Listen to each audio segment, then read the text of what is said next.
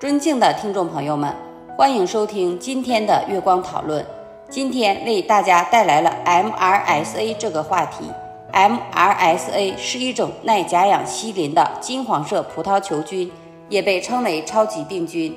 它可以在医院、社区和其他环境中发生，是一种严重的健康威胁，因为它对许多抗生素都耐药，使得治疗变得更加困难。MRSA 感染的症状与其他细菌感染相似，包括发热、疼痛、肿胀、红肿、虚弱和疲劳。在严重的情况下，可能会导致脓肿、肺炎、血液感染和死亡。MRSA 感染的传播主要是通过接触受感染的皮肤、鼻子或喉咙的分泌物，或者接触被污染的表面或物体。在医院和养老院等医疗机构中，MRSA 感染的传播特别常见，因为这些场所中病人间接触频繁，且经常使用抗生素，这会导致细菌的耐药性增强。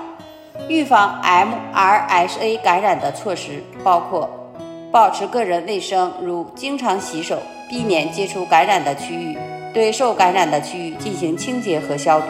以及在医生建议的情况下使用抗生素，因为 MRSA 对许多抗生素都耐药，治疗感染时需要使用敏感的抗生素，所以治疗可能会很困难。医生通常会采用多种抗生素联合治疗，并可能需要较长时间的治疗过程。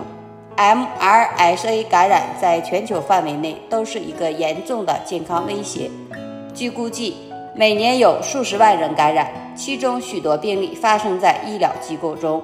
MRSA 感染的治疗和管理需要多方面的策略，包括加强卫生保健措施、合理使用抗生素、提高认识和警惕性，以及开发新的治疗药物。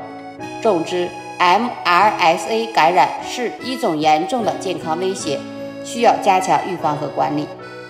个人应该注意保持个人卫生，避免接触感染的区域，并在医生建议的情况下使用抗生素。医生也应加强对 MRSA 感染的诊断和治疗，并积极推动相关研究和开发，以应对这个全球性的健康问题。这就是我们本期所有内容。大家也可以通过微信公众号搜索“大明圣院”了解其他内容。Apple 播客或小宇宙搜索“荣正法师”，感谢大家的收听，我们下期再见。